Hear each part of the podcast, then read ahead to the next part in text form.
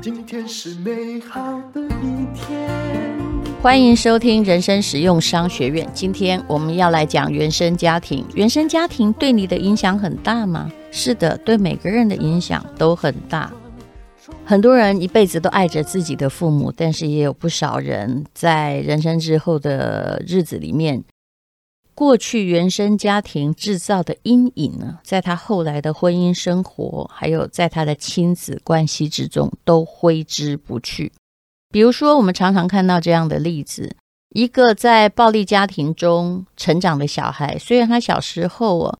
很讨厌很张扬的爸爸，还有很软弱的妈妈，因为这妈妈是被控制的，然后有时候会挨打，但是都不敢求饶。以前的女人要离开家庭是非常困难的，他非常痛恨。可是当他长大之后，他却变成一个施暴者，无意之间他会重复着他爸爸的暴力举动。这样的家庭我看了不少。家庭对一个孩子的影响到底是怎么样呢？其实。肯定是有影响，但是爸妈也不要过度的去夸大自己的影响会有多大。我旁边常常看到那种非常嗯、呃、处心积虑想要当直升机的父母，他们一直觉得只要他牺牲，我看到了母亲是这样，只要我牺牲，我女儿一定会很好，我儿子一定会很优秀。你看，我都辞了工作。来陪他们写作业了。可是说真的，如果你是过来人的话，你很会了解啊，孩子的未来跟你的牺牲未必有太大的关系，恐怕跟你的以身作则会比较有关系。而每一个人成长的过程之中，风险都非常非常的多，并不是父母可以一手帮他挡掉的。那么以我自己的家庭来说吧，其实我跟我弟哦，看起来啊，就是在同一个家庭长大，对不对？所面临到的，对，我们家庭是有一点重男轻女，但是其他也差不多。我弟弟曾经跟我说一句相当有智慧的话，因为我十四岁时我就到台北来读书了，就等于是离开家，在寒暑假才回去一下下了。那么逃离家之后，第一年我。因为自己要生活，那时候才十四五岁，非常非常辛苦。但是呢，第二年我就乐不思蜀，连寒假暑假都想要留在台北，跟同学们一起玩或者一起读书啊。因为回家有时候会面临到某一些命令跟冲突。我弟弟，呃，我小弟也是后来来念建中，然后念台大，然后我的大弟呢，他是念宜兰的高中啊，因为他的成绩呀。是稍微没有那么好一点，就不太卓越，但其实还过得去啊。然后后来念辅大嘛，那我离开之后，他其实就变成所有的压力在他身上，而他相较之下又比姐姐弟弟不会读书，所以被比较其实是很辛苦的一件事情。我弟弟有一天就跟我说：“他说我们家是重男轻女，没错。”可是啊，我跟你说，男的也过得不好。你不要以为哦，我过了什么好日子。而且从你跑掉之后，所有的压力就在我的身上。因而呢，我的成长过程阴影也很多。从他跟我说这句话起，我们两个就哎，过去以前这个这个小时候啊，常常在那里扭打，因为我们年纪只差了一岁多嘛。可是突然就有一种会心微笑。的确啊，他其实也过得非常非常的辛苦啊。好，但是我要讲的不是这个，我要讲的是，我们是同样的家庭长大的，爸妈的教育方式也差不多，但是呢，我们的专长其实很不一样。像我从小喜欢写文章，然后从小就被派出去，就像一只上了发条的鸭子一样，到处去参加比赛哦。那可是我弟弟不是，他非常非常沉默，他的口才显然并没有这样受到重视。可是他会画图，所以后来他念美术系。然后我们的家庭其实也没有什么钱可以培养他这个在乐器上有什么样的造诣，但是他很妙，他电吉他呀，他以前是辅大的，好像是热门乐团的创社的社长，所以曾经是风云人物。然后又会二胡啊，又会小提琴啊。事实上，连他考美术系的时候啊，都是前两个月哦才去补习。我爸妈本来并没有要让他考美术系的，希望他当工程师。可是那个时候啊，其实啊，他真的蛮决绝的。他就是其他的科目没有一个好，甚至连文科都不好，但是只好去念文科，因为他每天都在弹吉他。后来到了最后的那不到半年的时间。我爸爸妈妈才低头，因为觉得这个孩子如果不让他去念美术系，他大概就考不上。那考不上大学呢？爸妈感觉会失面子，才让他去报考美术系，帮他找到老师。我弟弟也真的蛮妙的，他其实啊，嗯、就是一直是他们那个宜兰高中，因为文组班也没几个，就是倒数那几名，就每天弹吉他，也不管这个世界上发生了什么事情哦。可是，他就念了那两个月啊，那两个月要开始念的时候，因为要补数科，也要念学科嘛，他竟然跑来跟我说：“姐，你觉得啊，我现在才开始念，来不来得及？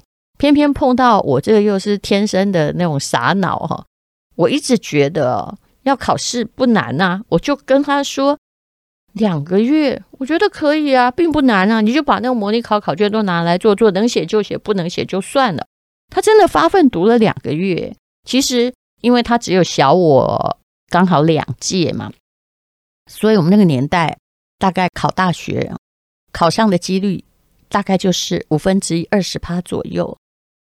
没想到我弟弟竟然分数考得挺高的，就算念普通科他也可以上。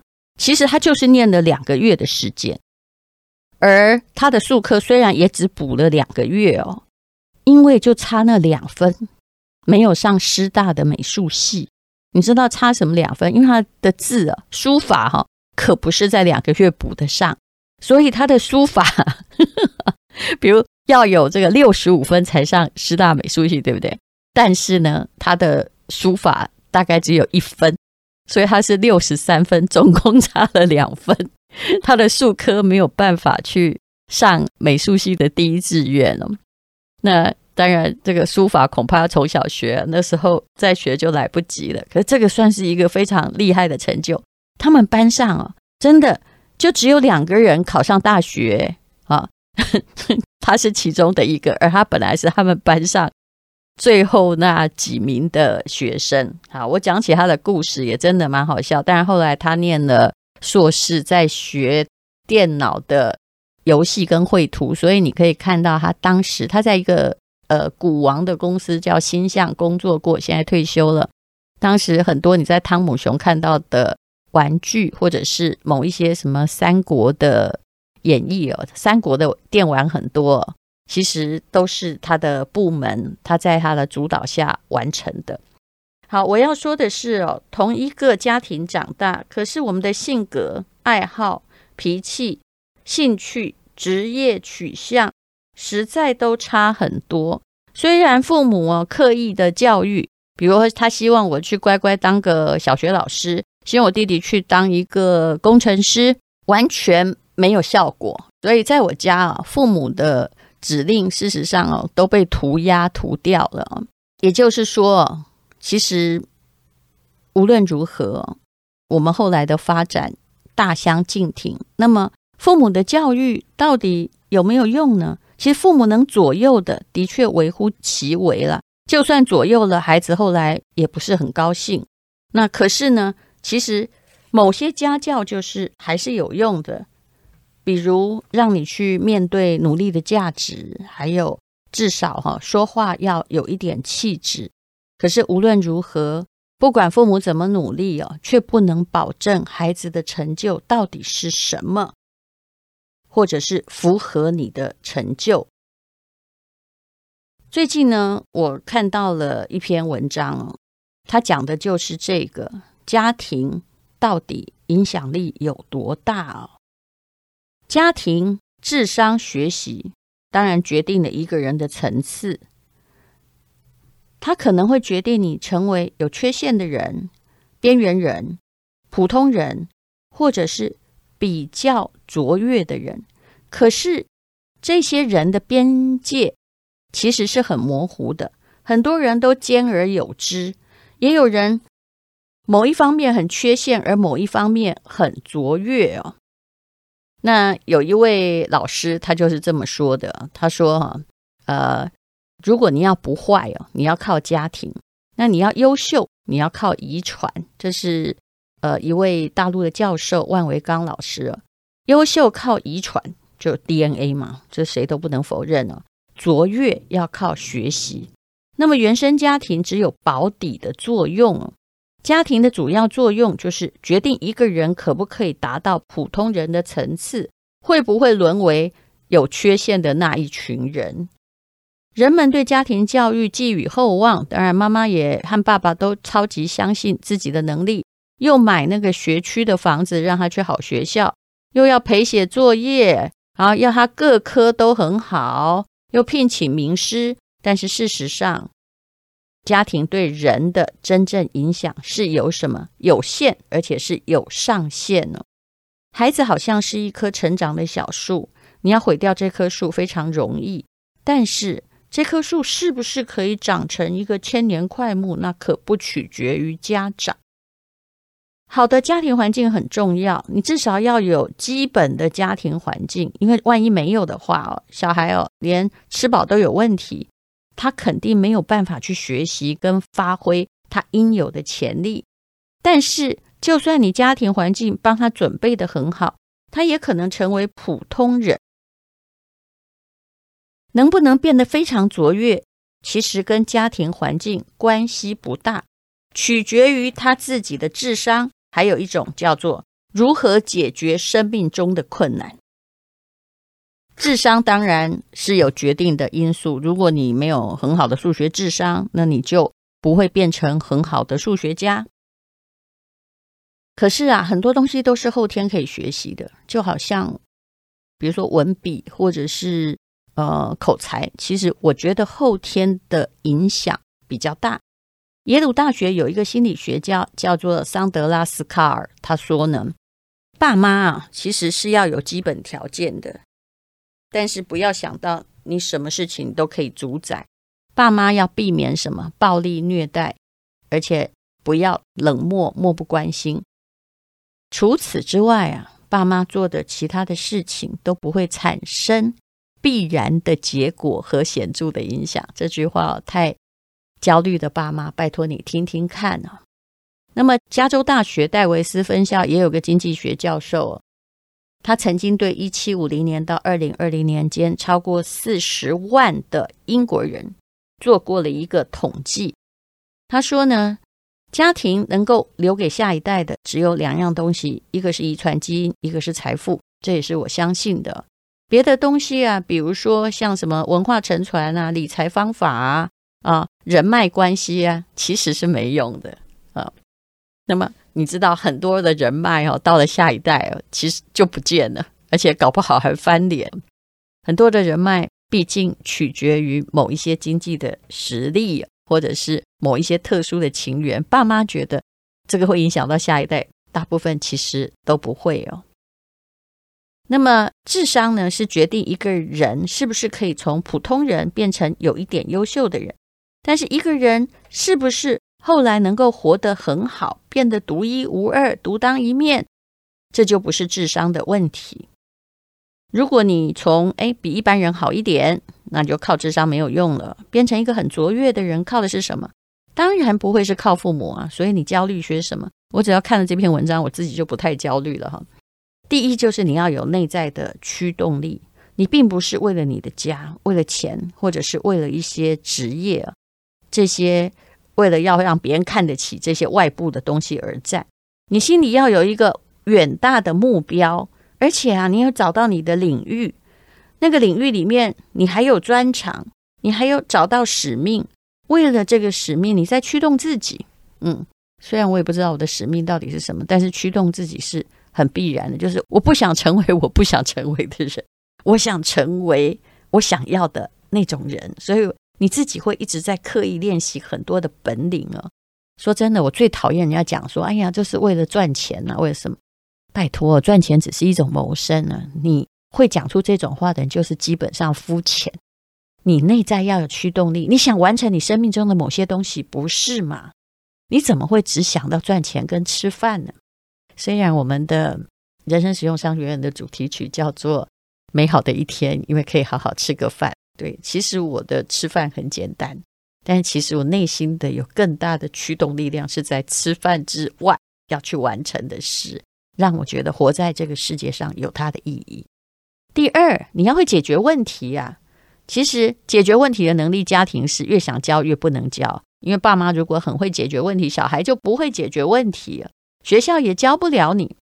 所以一个人如果有解决，就是理解还有处理某些非常复杂的问题的能力的话，那么他的确可能成为一个卓越的人。不管你认不认可，事实上你的焦虑对孩子并没有用。你不要高估家庭的作用。之前我也看过一句我觉得很有说服力的话，也就是说，其实你要当六十分的爸妈就好了。你要当一个不复仇的父母，就不是心存报复，因为心存报复的父母在家里会让孩子觉得活得很不安全。你也不要当那种太牺牲型的父母，千辛万苦想培养孩子，那甚至哦，你还会辞职。啊，看着他，希望呢，他每一次啊丢垃圾的时候是由你丢往垃圾桶啊，每一口饭都是你煮的。事实上，这样的状况恐怕你充满爱啊，充满劳累，但也没有什么太好的结果，反而会影响他的长大，会影响整个家庭的幸福感呢。那曾经有一个这样的故事啦，有一个当过。呃，CEO 的父亲觉得他儿子很聪明，那因为他的太太过世了，所以他就辞职培养儿子。十七年精心培育，儿子很争气，考上了哈佛大学。可是没有想到是大学毕业，他因为某一种忧郁症，所以就自己就这样走了。原因不得而知啦。可是可以知道的是，孩子。并没有责任按照你的意愿活成你要的样子，而你的牺牲如果变成一种苦的话，他其实扛在肩膀上也越来越苦哦。也就是说，如果你看他不是读书的料，就不要逼他上名校，你起的作用非常有限哦。那么。你应该也要去寻求你自己的人生解脱，不要再把很大的责任、很沉重的负担、很多的苦都寄托在你的孩子身上。谢谢你收听人生实用商学院，希望对你有帮助。好了，最后一句话还是要告诉你：对，关于育儿，你有你的计划，但孩子常常另外有计划。谢谢大家。今天是勇敢的一天，没有什么能够将我为难。今天是轻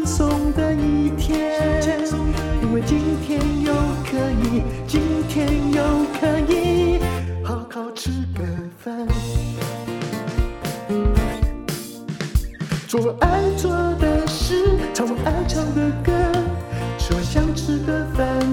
尽量过得简单，做爱做的事，唱我爱唱的歌，吃我想吃的饭，尽量过得简单，尽量过得这是广告。现代的妈妈什么都有了，她需要的也许不是名贵的礼物，而是打从心里的自足和快乐。